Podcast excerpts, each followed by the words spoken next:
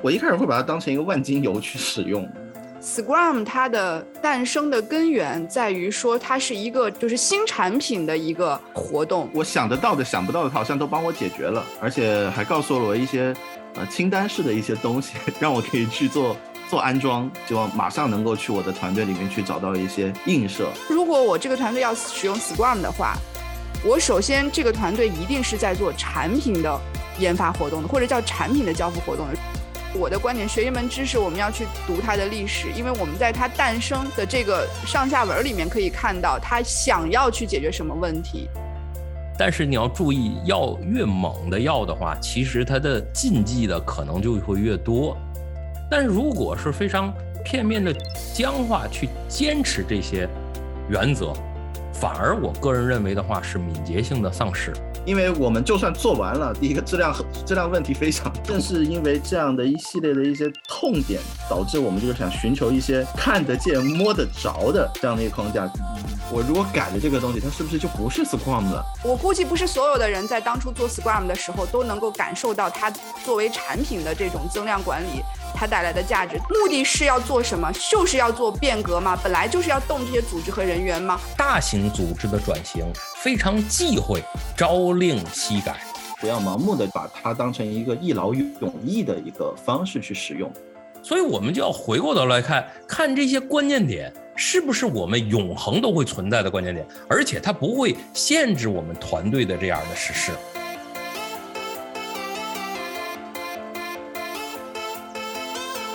大家好，欢迎光临思维发条，我是马飞飞，孙悟空，还是我王宇？好，那我们今天又聚在一起了。今天我们聊点什么呢？就聊一点。敏捷教练圈子里面，大家都非常熟悉的一个概念叫 Scrum 啊，S C R U M 这个拼写是 Scrum。哎，那么其实我们的听众中啊，有一些咱们不是做软件研发的啊，所以我就觉得我们可能还是有必要稍微来介绍一下，到底什么是 Scrum 啊？这个问题，先问问悟空好了。悟空，你能用非常简短的语言给大家介绍一下，你理解中的 Scrum 是什么？我就选一个这个角度吧，我就如如何跟我妈解释 Scrum 是什么？我妈她是做财务的，那所以她会用这个金蝶的软件。那我跟她解释的时候，就是那 Scrum 是软件研发这个过程之中的一个。框架，它也相当于这样的一个软件，然后你把这个东西装在你电脑上面，它会给你分一些角色，然后有一些流程，然后有一些日日子，那你到了这个时间，到了这个日子，你这个人就应该往里面去操作一些东西，然后它就会输出你想要的这样的一个结果。那么从基本的角度来讲的话，它是它是一套框架，能够把你想要的这个东西给输出出来。啊，如果没有了这个 软件应用的这个框架的话，你可能要达到你想要做的这个事儿，你可能有些含糊，啊，逻辑可能有点不那么顺畅。那这是我这么去跟跟跟跟我的家人去这么解释 Scrum 对于软件研发来说它的一个基本的一个作用。那也想听听菲菲 是怎么去解释这个的。哦，Scrum 呀，我还真没有跟就是不在软件研发的人交流过。我通常还是会简单的把它理解成是一个关于新产品呃研发协作的一个框架。当然，框架这个词，我觉得也是有必要稍微介绍一下。就是框架呢。我的理解是，它相对于我们理解的就是流程来看的，就是流程你可能有先有后，有逻辑上的先后，有时序上的一些要求。框架它更多的就是一个结构，就是什么部分哪一块完成什么，哪一块完成什么。所以我一般跟这个大家介绍 Scrum 的话，我会强调它是一个关于新产品的呃交付或者研发过程的一个协作。协作上的框架，所以它是多角色之间如何协作的。我一般是这么解释。当然也想听一下王宇的想法啊，因为王宇毕竟是专家。好，我我不是专家，我现在连一个 Scrum 证都没有了，因为他得每年交钱，你知道吗？我突然就想到了，我很久以前的话就是拿 CSP CSP 的证，那前儿的话。Scrum 还没这么多级别的时候，哎，我得去考试。全天津市的话，全中国的话，若干个考点，对吧？我得答卷子，特别好玩。那前拿 CSP 的证，那现在的 CSP 的话，的分成很细致。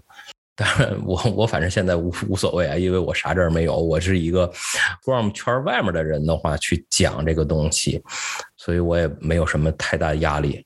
如果我去给我母亲去讲什么是 Scrum 的话，我觉得，呃，Scrum 的话是有一些细细节要求的，呃，一套东西。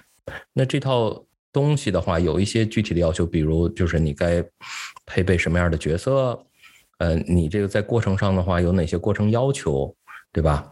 呃，你怎么去干事情，它有一些。要求的一个东西，那这套东西的话，呃，它可以加快产品的研发速度，尤其是那种面对的不太确定的这个市场的一个情况的一个呃研发速度。就这个东西跟盖楼不一样啊，盖楼的话我们需要非常明确，因为盖错了一点毛病很大的，对吧？那我们可以。可以以什么样的一个进行比较呢？有点像我们做一个一个可以去探索性的一个东西，比如说，呃，现在的这种嗯疫情情况，疫情情况的话，其实它很多不确定。那这种不确定的话，就使得我们每走每一步的话，都需要更加的精确，更加的确定。但是我们从一个中期或者长期角度的话，我们也有很多不确定的现象。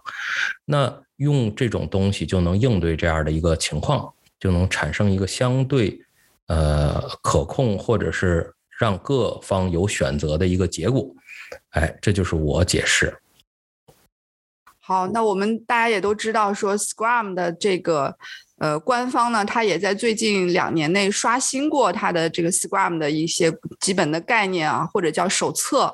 呃，那么我觉得我们今天可以先来呃回溯一下，我们当初在最早接触 Scrum 的时候，呃，是一个什么样的情况？上下文，对吧？就是比如说悟空，你最早接触 Scrum 的时候，你还记得当初你是怎么理解 Scrum 的吗？好，嗯。呃，我最早最最早接触 Scrum 的话，学 ACP 的时候，它是作为其中的一个模块嘛，就是了了解这个东西是什么。我当时见到这个东西，我觉得我如获至宝。我说哇天哪，世界上还存在这么好、这么这么有厉害的一种狂一种一种一种东西。因为当然当时其实思考问题的时候，我并没有一种模式或者模型或者是框架型的这种思考方式。我是觉得以前思考思考的问题非常的零散，然后都是一些单点的一些东西。哎，这一下子突然给了我一个框架级的一个东西。哎呀，他让我就觉得。我想得到的、想不到的，他好像都帮我解决了，而且还告诉了我一些呃清单式的一些东西，让我可以去做做安装。哎，那我拿到这个东西就，例如像这个三三五五，三个角色三弓箭五个事件五个价值观的东西，哎，我就特别特别兴奋，我就希望马上能够去我的团队里面去找到一些映射。例如说我是产品经理，那我是对应什么角色？我是开发团队，我是对应什么角色？这几个弓箭到底要留下些什么？这个产品代办列表，对吧？哎，以前我们老是排这个需求这么难受，那现在这个代办来了，我们就有机会给他给他排序，有机会可以。呃，把这个历史堆积的这样的一些研发需求，给它逐步的给清理掉，然后做到这种高价值的这样的一个状态，而且非常多的这个事件对应出来的这种会议啊、站会啊、计划会议啊、回顾会议啊，哎，终于让我就是很有节奏、很有感觉的，能够去每一周能干点啥，能让我这个人体现我的这个工作价值啊，所以当时一开始的时候是感觉捡到宝了这样的一个状态去去用，然后同时呢，当时。当时学的时候，也会有非常多的老师在自己的耳边说这个东西，它它可能会有僵化的可能，然后会有一些呃上下文的一些东西，然后要注意，要注意自己去使用的一些方式，但奈何不了自己那个兴奋激动的心情啊，就是听听君一席话，如听一席话，之后也就放到耳边去了，就开始快乐的在团队里面去使用这个东西，使用的时候就发现，哎。这个站会怎么越开越越苦闷呢？怎么好像大家也不是特别爱讲呢？这个优先级顺序排出来了之后，发现业务部门也不是特别的买账呢。他觉得他就应该给你塞更多的需求，你凭什么就这么多你就发车了呢？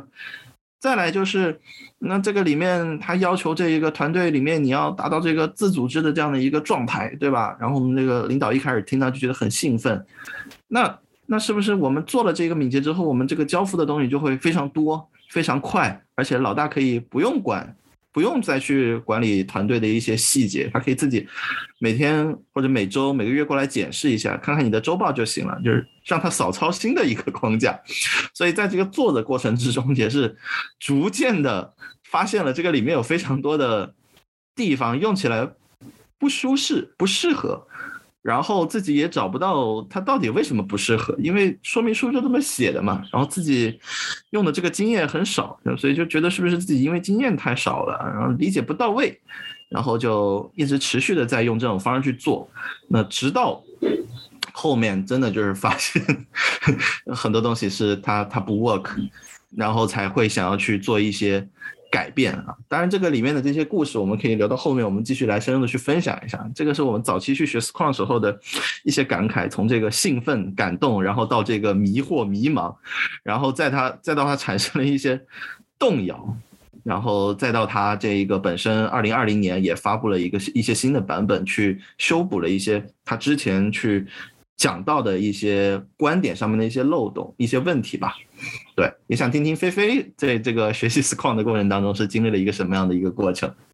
好，我也来分享一下啊，就我跟你还不太一样，我这是应该是多比你工作了几年啊。我接触 Scrum 的时候，其实我当时已经在软件行业做了有可能有快十年的工作经验了，就是从我最早做程序员啊，到后面做需求分析啊。大概做了十年了，所以接触 Scrum 的时候，最早呢，我的认知就是软件就是来了需求就做嘛，对吧？你你就是每个月用户给你提需求嘛，你就做一批嘛，或者是用户随时给你提，你就随时给他做。我们最早连版本的概念都不强烈的时候，我们就随时做，随时随时往上上线就好，做完了就发。那么，Scrum 被导入到当时我们的企业中和我们的团队中的时候，对我影响最大的是它所体现的这个形式，呃，有了站会的这种机制和形式了，然后也有了一些说要呃，就是迭代的交付啊，可能要更快速的去交付，比如说像两周交付这样的概念。所以我当时本身，我现在回想我对 Scrum 的理解。就是个站会，再加个看板啊！我们企业里面一般会结合看板再去使用，所以你就会看到早上起来啊，整个我们那种是一个大平层的一个工作空间，有大概有三四百号人，呃，大家就都一堆儿一堆儿的聚在一些白色的板子面前，然后就开始非常热闹的进行一些探讨，大概这个会就从。可能开到九点半啊，早上九点钟上班，开到九点半，大概大家都开完了，就就纷纷回到自己的座位上去，开始进行一日的工作了。所以，Scrum 最早给我的理解，给我的概念啊，就是一个开会的一个形式。然后，我们的东西，我们工作的东西都放在墙上啊，其实就是这样，它就会比较好玩儿。就我说真的，没有觉得 Scrum 对于我们研发这一块有什么深入的一些指导性的。指导性的一些，嗯，一些什么导入啊，或者是革新啊，这个我我的感受是很很浅的。当然，你让我现在讲，我我现在回想起来，我肯定会有一些更深入的理解。呃，比如说，我最大的疑问就是，当初企业决定要导入 Scrum 的时候，是否有意识的，呃，看到了我有一天我这个软件，我不是一个纯交付型的乙方的这种交付型的一个一个组织。我最终的变革方向是我要去进行产品的软件产品的这个集合管理。那么我需要提前的在我的人员和组织中去注入一个关于产品管理的一个模式，对吧？所以，呃，所以我们回到 Scrum 本身来讲嘛，就 Scrum 它本身是一个产品增量的这么一个管理，或者产产品交付的管理，它的核心是围绕产品去构建组织，做构建协作方式的，对吧？那。我如果我们这个老程序员都知道，我们最早做程序员的话，我们主要还是交付活动，也就是说，你不用问这个东西是从哪儿来的，你只需要按照这个需求去实现就好了。最多是这个需求实现的设计涉及到一点点业务本身的一些概念。所以我其实现在让我回想的话，我可能其实我最大的疑问就是，企业是有意识的导入的，提前做准备的。呃，那么我们当时在导入的时候。我们自然是不知道我们做这些是为了什么，甚至我们看不到价值是什么，对吧？你开个站会，难道就比以前的写代码的模式要更高级了吗？其实不知道的。那现在看来，可能这一切是有原因的。如果我们往后聊啊，接下来聊是不是也也有机会去打开？我们就打开来看一下这块是是一个什么样的上下文儿。呃，当然，我想也想听一下王宇的看法了，因为王宇你应该是向企业内导入这一些方法的这么一个角度，可能会跟我们有一些不同的理解啊。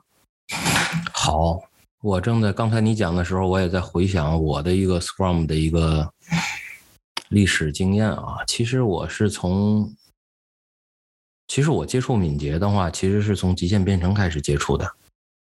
那前 Scrum 根本就没有任何的感觉，那前是一个强悍的程序员去写代码，面向对象，从这种结构上的话，如何解决企业问题更发力，推崇尚的是持续集成，崇尚的是结对编程，对吧？那而且极限编程里的话也有概念的话叫 iteration，就是迭代。那其实也只是从这个角度，我是接触到呃 Scrum 的相关的概念。到后来的话，我加入 ThoughtWorks，从零七年加入 ThoughtWorks 的话，我被告知的话，ThoughtWorks 我们自己内部的话去应用，呃，去软件研发的这里边的话是应用两种东西的一个合集，一个是 Scrum，一个是极限编程。但是，呃，我们之前在 Southworks 的时候是弱化 Scrum 的相关词汇的，也就是说，我们并不是说 OK，我们的迭代的话叫 Sprint，我们不说 Sprint，我们就说 Iteration，我们并不说呃呃呃 Daily Scrum，呃 Daily Scrum 去每日站会，我们说的是 Stand Up Meeting，对我们并不是说的是我们有一个。计划会议，就比如 plan meeting，对吧？我们不说这个词儿，你们猜，你你们俩猜，这个我们用的是个啥词儿？kick off 吗？kick off 啊，对的。哦，也就是说，之前用的一个词儿的话叫 iteration kick off meeting，也就是说，我们的迭代踢一脚的会议，也就是说，我们每个迭代的话需要踢一脚大家，啊，就会有这样的会议。当然了，现在 Southworks，因为我现在的话也有和 Southworks 一些伙伴的话进行沟通，或者是甚至是工作上的配合。那现在的话，Iteration 的 Kickoff Meeting 的话已经改名了，叫 Iteration Planning Meeting，也就是说叫 IPM。嗯，当然了，现在的就是现在的 Southworks 整个的一个项目运作方式和我们之前的一个整个的软件研发的运作方式可能还还是有不一样的。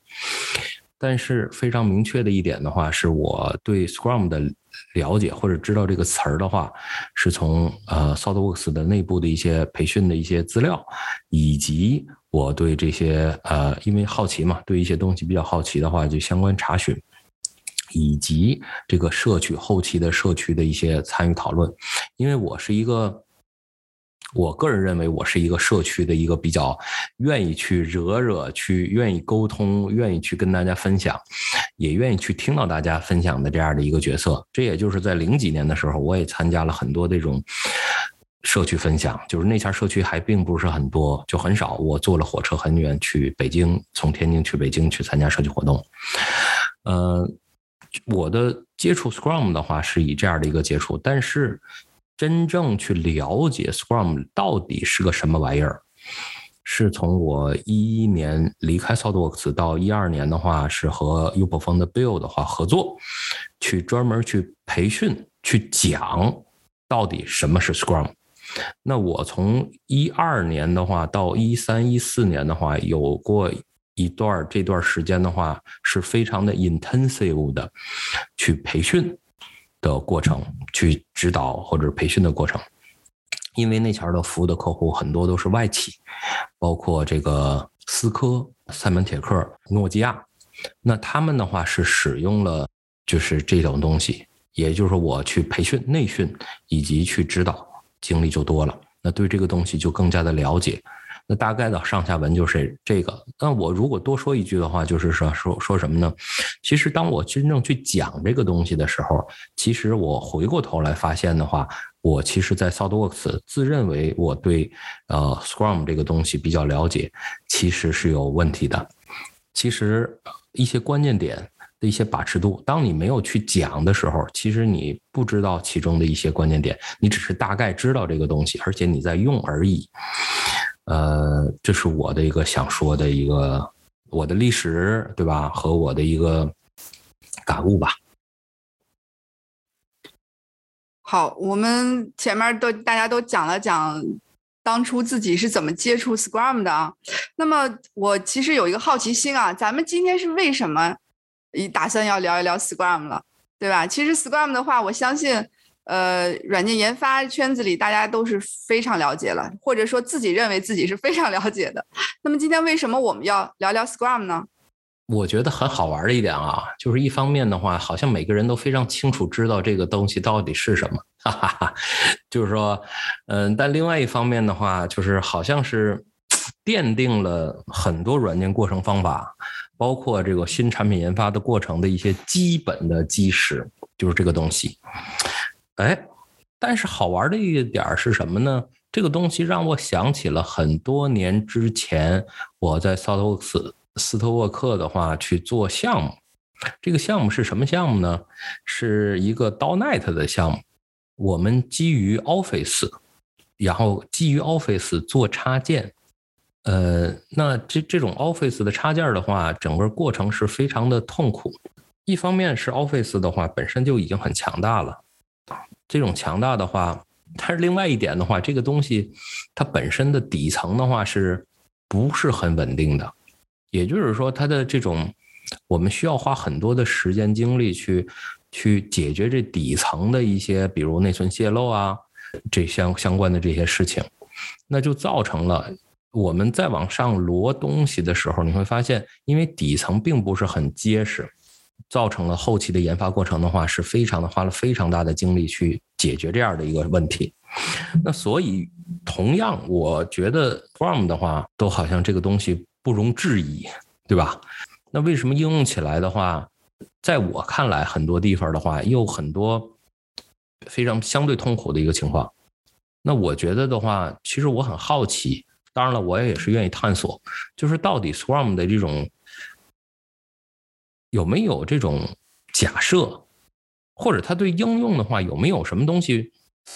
就说这种基本假设有没有，或者它的一个基础，它这个石头的话，它是不是扎的根扎的比较，就是让我们可以完完全全无忧无虑的话，在在它的上面的话跳舞，对吧？那这是我好奇的东西。当然了，我没有一个正确答案，或者所谓的正确答案。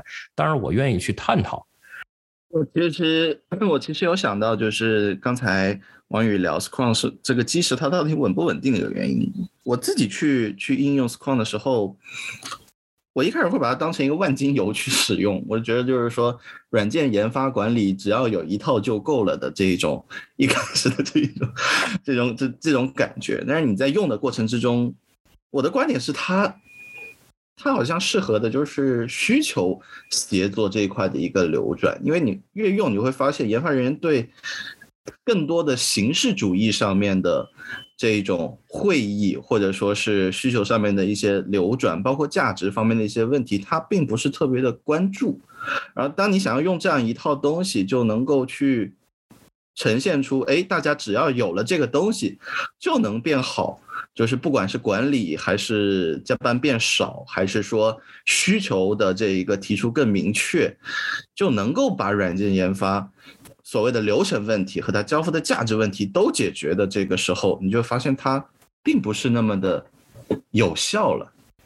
这这是我我我我今天今天第一个觉得它它它存在假设的地方，就是它其实我认为它就是一个需求协作的一个框架。你如果希望能够把整个组织里面的价值还有它实现的这个流程能够彻底的去打通的话，它还需要一些其他的东西。一些工程工工程方面的一些能力去组合进去，它才能够玩得转。就关于 Scrum 的上下文，我我觉得有一个我的理解有一个转折点在哪儿呢？就是应该是最近几年有一次参加那个 ACT 的培训啊，应该是韦丹在介绍的时候。呃，有提出来跟我们讲了一下 Scrum 的历史啊，讲了那个呃当年的那一篇那篇文章是吧？叫 The New New Product Development Game 是吧？中文叫什么？新的新产品开发游戏是吧？一九八六年哈佛商业评论的一篇文章说这个是一个 Scrum 的起源。然后呢，韦丹当时我记得咱们 ACT 的课前是要求说大家提前把这篇文章阅读一遍的，它它其实不长。然后那一次让我意识到，就是说 Scrum 它的呃诞生的根源在于说它是一个产品的，就是新产品的一个。活动，所以关键在于这个产品这个二字，呃，也就是说，我前面咱们在回回顾说每个人接触 Scrum 历史的时候，我就讲到说，我们当时没有很强烈的产品研发的这么一个概念，我们不需要做产品级的活动，我们一直做的是交付活动，像一个乙方软件团队的交付活动，所以我们当时的体验是不深刻的。换言之，我认为 Scrum 它有一个非常重要的上下文，就是如果我这个团队要使用 Scrum 的话。我首先，这个团队一定是在做产品的研发活动的，或者叫产品的交付活动的。如果我们不讲软件组织，我们讲一个就是普通的协作型组织，那么它也是要有产品级的活动的，而不是说它是一个外包组织，对吧？就是订单生产的一个状态，有点像刚才悟空的这个感觉啊。为什么悟空强调，呃，就说要做这个呃需求管理，对吧？产品需求管理。我的理解是，我跟你所相能附和的一点就是，因为它本身确实是重构了一下这个产品交付活动应该是怎么去运作，所以它里面有好多关键的概念和这个关键活动都是围绕着定义产品目标，对于这个过程增量过程的检视透明，还有要去改进，对吧？就重新定义我们的下一个目标是什么。就是学一门知识，我的观点，学一门知识，我们要去读它的历史，因为我们在它诞生的这个上下文里面可以看到，它想要去解决什么问题。那很显然，Scrum 在我看来就是要解决产品的交付的。那就是这就是为什么好多纯乙方团队。他没有能力决定自己是做什么产品的时候，他去用 Scrum，他用的他只能用一些实践，他用用起来很怪异，对吗？我的站会开起来没有效率，为什么？因为所有参与站会的人没有权利定义自己的产品啊，他只能讲讲这个代码昨天写的是啥，有没有 bug，对吧？有没有一些阻碍？对我先讲这么多吧。看我看王宇应该是想要表达啊，对我是想要表达的。我一方面的话去。去回馈到悟空，也就是说，它之所以是框架，并不是说它跟其他的工程实践，它就不需要工程实践，恰恰是因为它叫框架，它是一个 framework，它是一个 skeleton，它是一个脚手架，那它恰恰是需要很多东西的补充，所以它并它它关注的这些东西，它并不是说 OK 不需要工程实践，它它它肯定需要工程实践，就比如 CSD 的话，就是。开发人员的，对吧？他也有认证的。但是我们回到这个东西的关注点，其实我想顺着这个马飞飞的这种话题，因为我们在讨论的话，它是不是有一些基础的假设？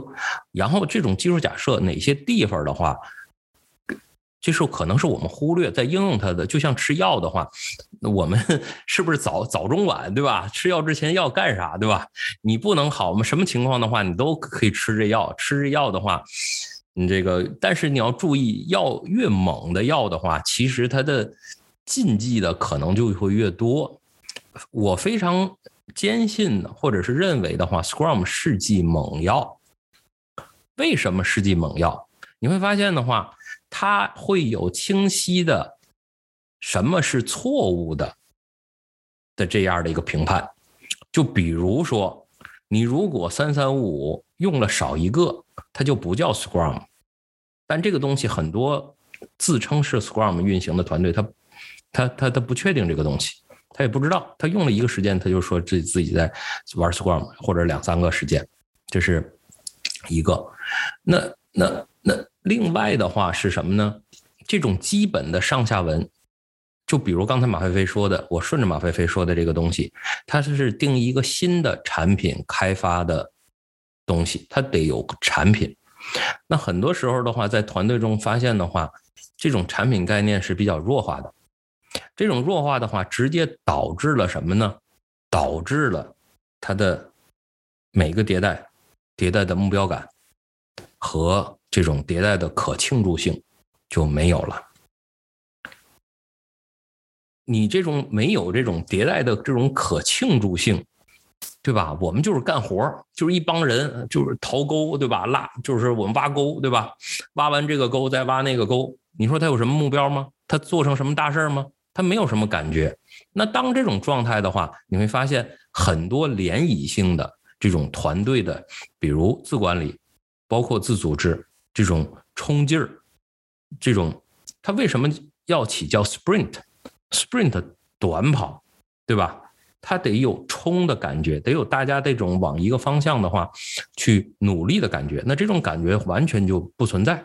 那反而的话，这种对团队的这种要求，比如站会，比如开若干个会，就变成了大家的这种怎么说呢？管理手段吧，就管就变成了一种管理手段。呃，就就就就你得执行。当然了，在 IT 圈子很多人的话，在这种管理手段上面的话是缺失的，所以的话，他们觉得，哎，这个东西的话就是立竿见影，确实有用。是他，因为之前他就没什么管理手段，你知道吗？所以去用这个东西，它就有很大的效果，这个绝对是没问题的啊。但是有一些东西，就比如说这种推崇这种比较正确的这种状态，就比如说迭代里边的话，不能改需求这件事儿。对吧？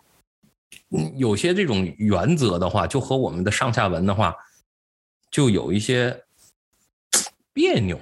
当然了，咱并不是说别扭不是就是不就不对，因为别扭的话可以让我们思考，对吧？就像 Scrum，有些人说了，你应用 Scrum 的话，你并不一定能得到什么，但是你你你会思考，会产生更多的思考。我觉得这也很对。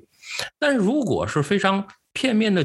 僵化去坚持这些原则，反而我个人认为的话是敏捷性的丧失。我觉得就回到这个马飞飞的刚才说的第一点是 Scrum，其实它有一个很强大的假设是什么呢？是产品，就是你整个需要做产品，这是第一个假设。那第二个假设的话是什么呢？就是说这些时间你必须严格执行。严格执行，没有商量的这种执行，那这样的话，我觉得它是第二个我脑子里觉得它的一个极大的假设。听王宇刚才讲的时候，他说他说吃吃吃药嘛，我就想到了这种抗生素啊。有的时候你这个发烧的时候，你吃个抗生素啊，确实是立竿见影的这样的一个效果。但你要是吃多了，你就会有这种耐药性。我想到我们这个团队里面最早怎么去应用，可能最早。最早我去做做这个软件研发，是一五年那个时候创业的时候，那时候去做。当然我们是做自己的产品，但我发现这个里面是什么呢？我们叫做自己做产品，实际上我们做的还是一个交付的工作。为什么呢？虽然我们有客户，但我们就是就是就是想把我们的这个工作，呃，让我们的内部的 leader 满意就好了。我们也不亲近我们的客户，不 不怎么看他们真实的需求是什么，所以其实蛮蛮蛮蛮局限的，进而就产生了就是。这个做完了这个事情，你也觉得没有人去用；做完了这个事情，也觉得没有什么好值得去庆祝的这样的一个一个状态，嗯，自然而然它也就慢了。但是现在我们谈慢，更多的是看到它更多呃涟漪性的，就是说你团队因为缺少了各方各面的这种问题，所以你这一种成就感、获得感你也就变少了。哎，悟空，我有一个问题想问问你啊，因为你你刚才讲到说你一五年接触 Scrum，你是自己你们是自己是个创业团队嘛，然后你也是一些就是关键角色。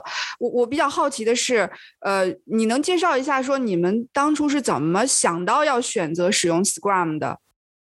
因为因为你们自己有产品嘛，那么你们肯定是选了这个模式的。就这个这个地方能不能介绍一下？我还挺好奇的。可能我刚才没有没有太讲清楚啊。我最开始一五年刚开始创业的时候，其实没有没有 Scrum 的这个概念。对，就是我们我们。我们自己只只是把它当成一个软件研发，当成一个产品在做，但是完全没有建立这样的一个概念，所以前两年做的非常的痛苦。到了第三年之后，我们已经受不了这种发布和交付的这样的一个节奏了，所以才开始在网上去看，就是到底有什么好的方法。因为你在创业的过程之中，就是说你遇到了问题，你你。你总觉得学一些新东西是非常的费劲儿的，然后它不好安装或者说不好理解的时候，你就没有办法花很多时间去学，所以产生这个变化的速度也非常的慢。到第三年，我们看到这个东西的时候，开始跟团队去聊，说，哎，其实有这一个 Scrum 的方法或者敏捷的方法、敏捷开发的思路在这个地方，哎，我们团队是不是要学习一下这个东西，往这个方面发发劲儿？然后就发现团队对这个东西丝毫不感兴趣，只有你自己对。你说，你们当时的痛点是说？呃，大家加班多呢，还是说你你们当时作为呃初创团队，你们觉得自己的产品没办法拿到产品的这个结果，就是是哪个地方让你决定了你们要去用 Scrum？呃。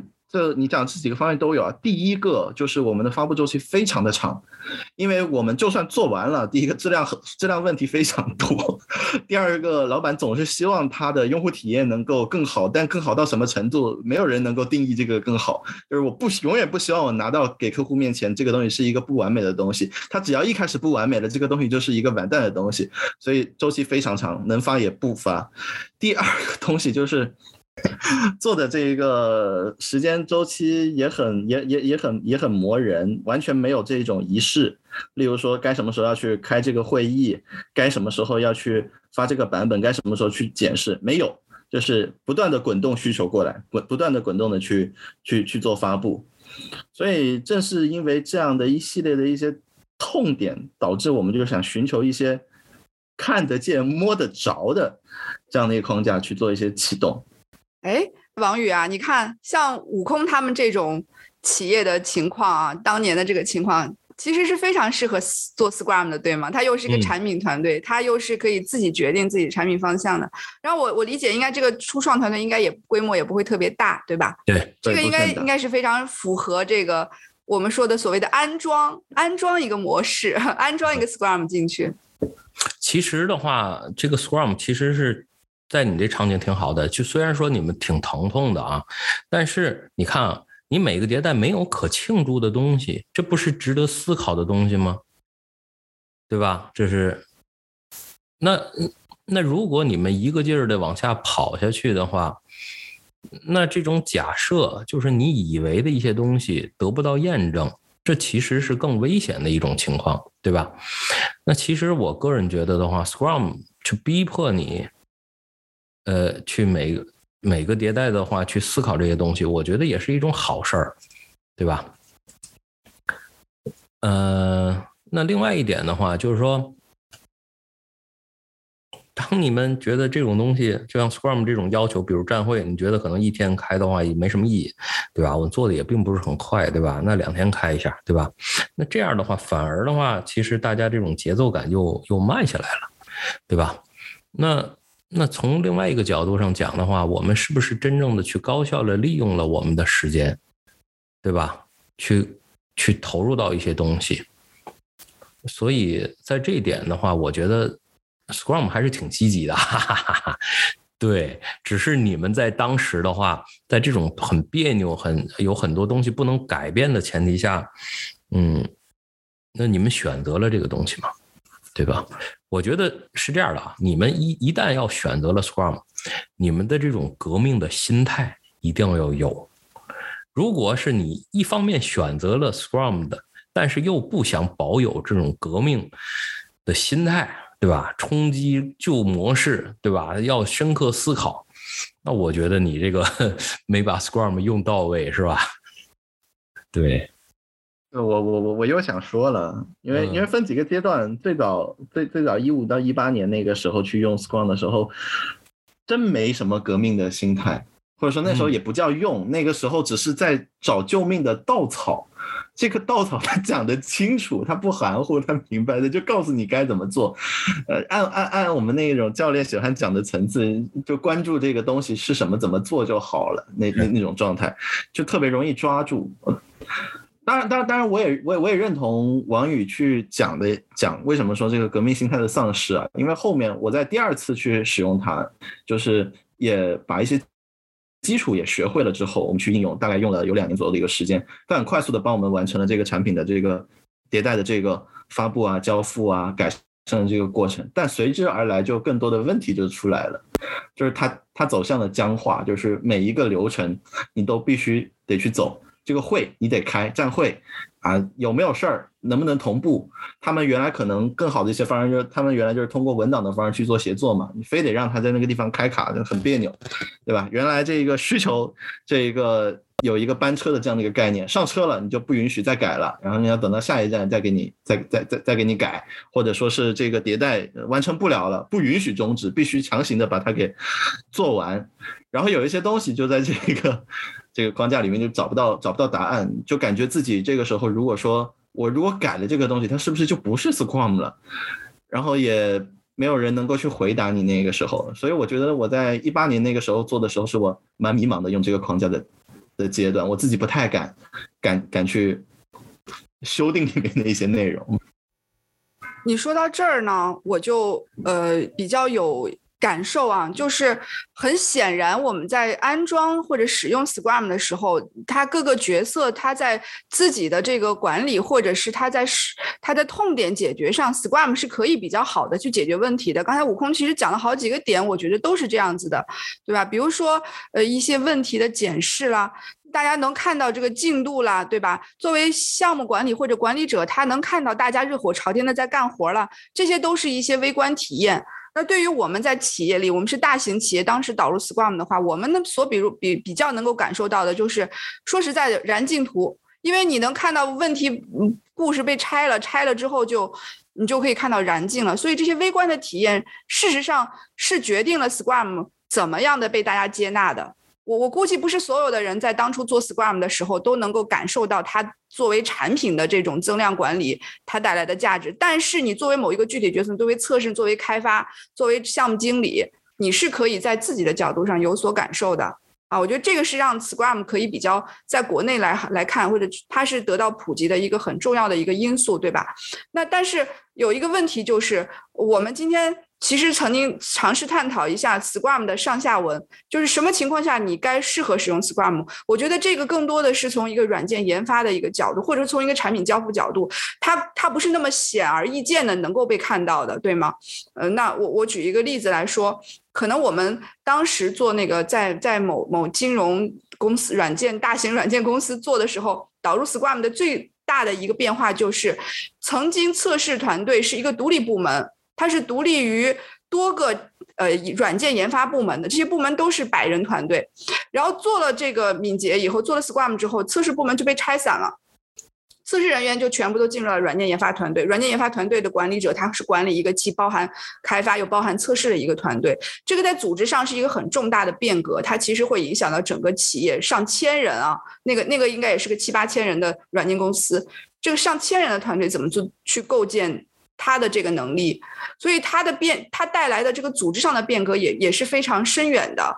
那但是我们作为其中的一个交付团队，我们是很难理解，呃，你导入这个方法背后它真正的意图是什么，以至于我在咱们开开篇在讲的时候，我就有有一个疑惑啊，我可能下来要再找找我们以前的老同事们问一问，当初要导入它。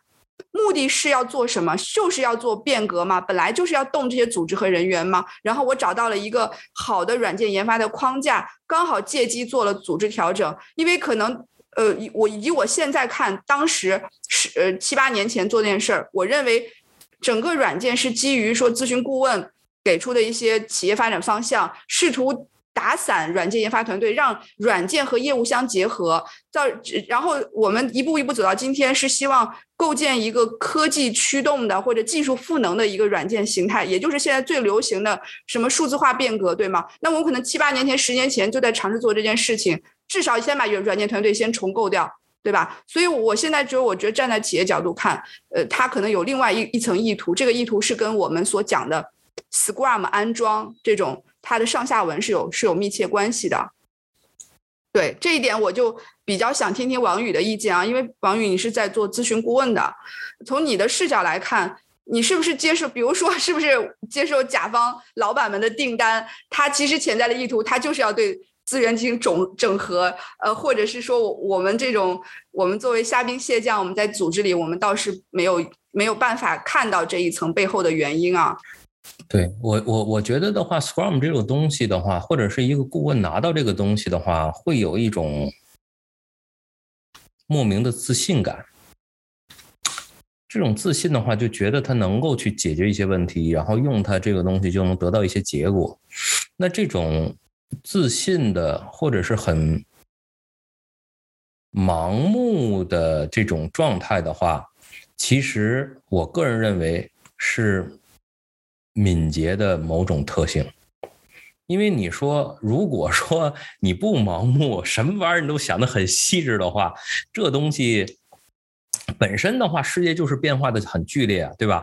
你如果没有这种盲目的状态，不愿意去冲进，或者是把这个测试部门，就像你说的，咱们揉到开发，你如果敢都不敢，对吧？那我觉得这也是有问题的，对吧？那这是第一点，我想说的就是说，这种盲目有的时候。也是好事儿啊，嗯，再说企业的话，你说测试人员都挪过去了，其实该怎么干活还是怎么干活，你知道吗？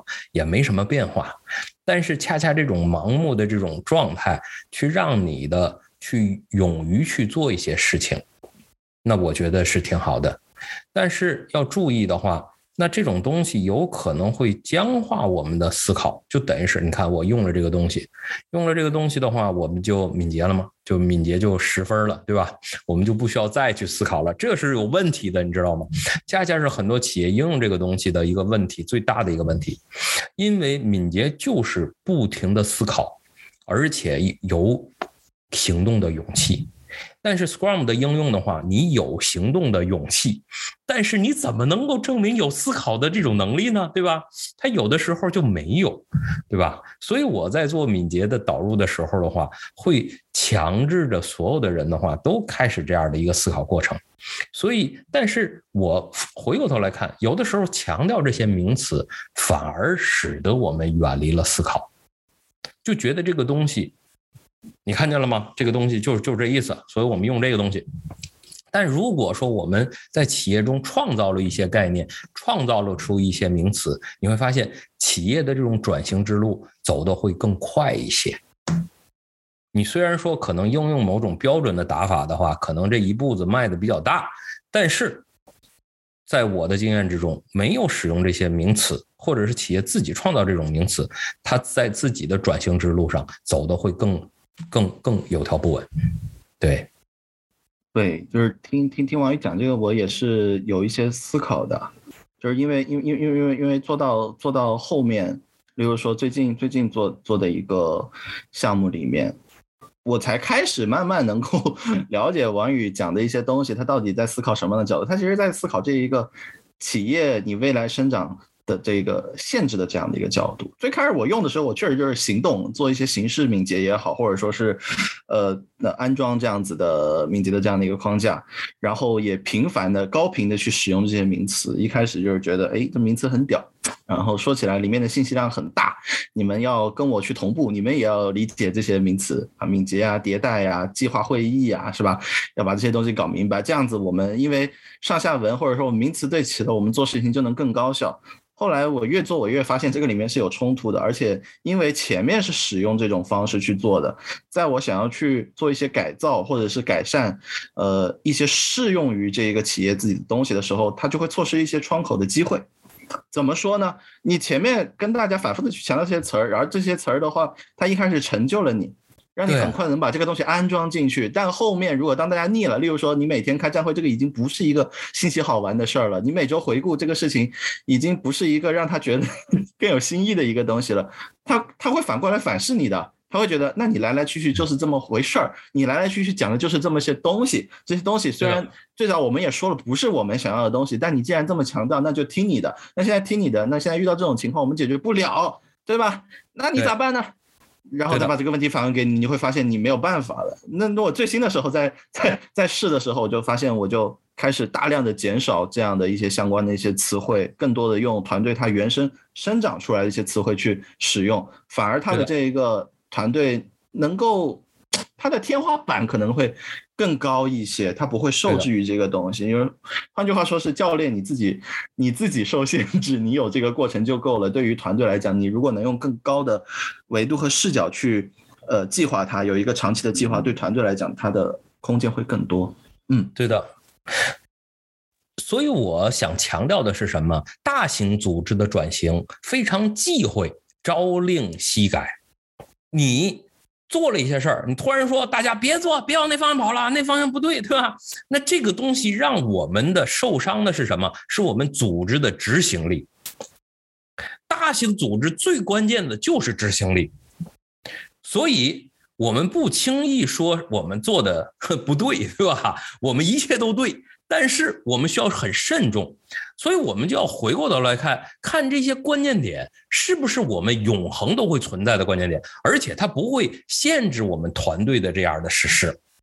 所以我在团队制作实施敏捷的过程中的话，我绝对会非常的慎重。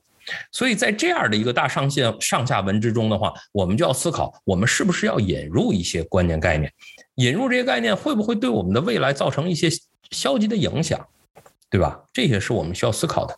就是突然间又特别的有感慨了。我我我发现了我自己理解这个事情的心智模式，是因为我一直创业嘛，就是这个工作经历也比较的这个动荡啊。它对于我来讲的话，我可能 在玩一个无限游戏。这一个阶段对于我来讲，我就是说我可能我可能僵化了，对吧？可能。企业也也没做下去，那对他来讲也没有什么所谓的后遗症的一些问题，你也跟他老死不相往来了，基本上。然后到下一个阶段的时候，去去突破自己，去做一些改变，然后和一个企业去进行一些成长。当然，反而你在咨询顾问的视角里面来讲的话，你的企业其实都已经存在的时间非常久了，五年、十年，甚至往二十年上面去奔。你一旦去做出这样的一些。东西，它对企业的影响是非常巨大的。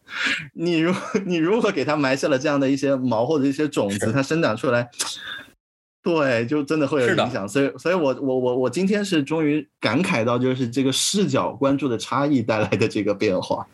对的，对的。看菲菲刚刚想讲，菲菲来。是，我觉得有一个关键点，就是大型组织里面做敏捷的一个关键点，它跟小型团队啊，我们今天其实就有探讨过，像悟空这种小型创业型团队，他在做 Scrum 的时候，他想要的是什么？他想要的可能是产品集合的管理啊。那大型团队做 Scrum 的话，他可能意不在此。说真的啊，我现在体会是我们当时是意不在此的，可能更多的还是期望说资源整合，然后加速发布，然后。做一些透明化，因为 The Scrum 对于透明化的要求是能细化到团队的。这这比以前的纯粹的这种 PMP 软件项目管理的来看的话，它的细化的这个深度是要更深的，而且它是可操作的，是可以十人小团队去操作的这种透明化。我觉得这个是。倒是大型组织采用敏捷中呢，它有一些非常具体的痛点，所以我觉得可能今天时间也是比较有限啊。我们大概是探讨了说小型团队导入，还有大型团队它在 Scrum 中的诉求是什么，然后我们也尝试探索了一下 Scrum 它要安装在一些组织不同的组织中，它要的上下文是什么。如果我们有机会啊，我们再可以再做一些相关方向的探索。然后我觉得最后是咱们一贯都是送礼物时间啊，我我就先说吧，我觉得我比较。想讲的是，我们这第一次去探讨一个我们自己领域里的一个常见的概念啊。我我最想跟大家分享的是，我觉得我们学东西还是要回到一个事物的历史过程，就是它是怎么诞生的。所以在在导入 Scrum 中，我觉得我们要去关注说，Scrum 它被定义出来本身是用来解决的是新产品品的一个一个交付的活动啊，它就是一个一个 game 嘛，就英文原文。所以我觉得这个点是我们做敏捷教练来看，或者我们在组织里做敏捷转型。来看，我们一定要深刻的意识到 Scrum 本质上到底是什么。另外，就是要清醒的意识到，你要用它，你打算你想用它解决什么问题？那么你到底是要变革改改变它，是吧？还是说你要取用其中的一些优秀实践，或者是怎么样？我觉得这一点是我们做你的教练，我们需要去特别关注的啊。这是我最后想要送给大家的一个我的想法。然后也看看，呃，要不然悟空也送送礼物吧。来，我要送一些礼物的话，就是。像我们今天其实做了很多对斯况的一些假设，那例如说你其实做这个产品的时候，呃，你可以去这么去做，然后例如说你在早期没有什么方向的时候，你可以按照这样的框架去做，然后你可能在做这个呃 Scrum 的应用的时候，因为你原来没有使用这样的一些管理的辅助的能力，那所以它开始会有一些很大的一些改善。那还有的是就是像框架会，呃。聚焦于一些需求管理上面的一些协作，但同时它也需要一些工程方面或者说是更多领域方面的一些插件能够呃加入进去，打造出一个适合你自己公司生态的一个状态。那么很重要的就是在这个里面，我们做了非常多的假设，它是有很多上下文的。那么你要清楚自己的自己的状态，还有自己组织的这个状态适不适合用它，而不要盲目的就是把它当成一个一劳永逸的一个方式去使用。那么它在未来很有可能会去限制到你这个组织的一个天花板。嗯，好，这个是我想分享的。你先听王宇是想要给大家来分享一些什么样的礼物？如果可能，但是很多企业的话，其实利用 Scrum 其实是统一名词概念的一个用用法。